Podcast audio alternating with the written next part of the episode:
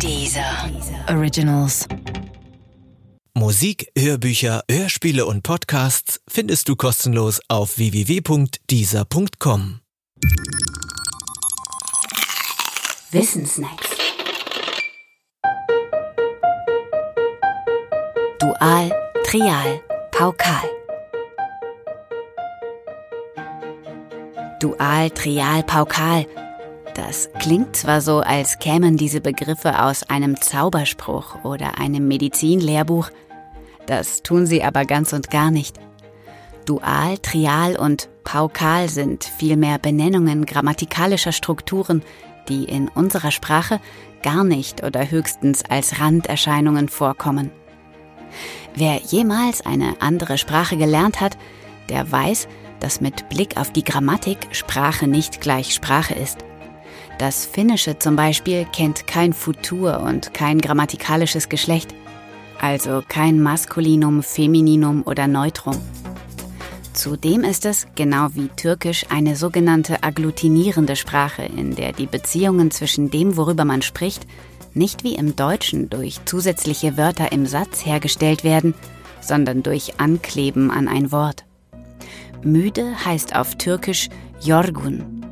Ich bin müde, Jorgunum. Und zwar in einem Wort. Immerhin aber deckt sich das Finnische mit dem Deutschen wenigstens in einem Punkt. Es unterscheidet nur zwischen Einzahl und Mehrzahl, also zwischen Singular und Plural. Das aber ist keine sprachübergreifende Notwendigkeit.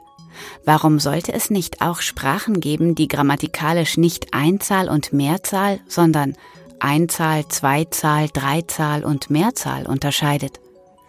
Und richtig, die gab es und die gibt es. In den alten Sprachen Latein und Altgriechisch treten zum Beispiel noch Reste der Zweizahl auf. Und es gibt sogar noch winzige Vorkommen im Deutschen, etwa bei dem Wort beide. Das Slowenische und das Arabische hingegen haben die Zweizahl voll ausgebildet. Von solchen Sprachen, die grammatikalisch über die Zweizahl verfügen, sagt man, sie haben einen Dual. Bei der Dreizahl spricht man von einem Trial und wenn es sogar möglich ist, über eine bestimmte Menge von einigen wenigen, nicht von vielen zu sprechen, dann haben diese Sprachen einen Paukal. Wozu aber brauchte man überhaupt zum Beispiel die Zweizahl? Die Antwort darauf ist charmant. Die Zweizahl setzt man ein, wenn man über zwei Dinge spricht, die nicht zufällig, sondern immer oder notwendigerweise oder partnerschaftlich zusammengehören. Zum Beispiel also Beine, Arme, Augen, Nieren, aber auch Liebende und Ehepaare. In einem Buch über das Altgriechische von Andrea Marcolongo heißt es völlig zutreffend, der Dual ist der Numerus der Übereinkunft und des Einvernehmens. Und wenn man das bedenkt, ist es eigentlich schade, dass es den Dual im Deutschen nicht gibt. Selbst wenn dadurch die deutsche Sprache vielleicht einfacher und weniger schwer zu erlernen ist. Ich fühle was, was du nicht fühlst.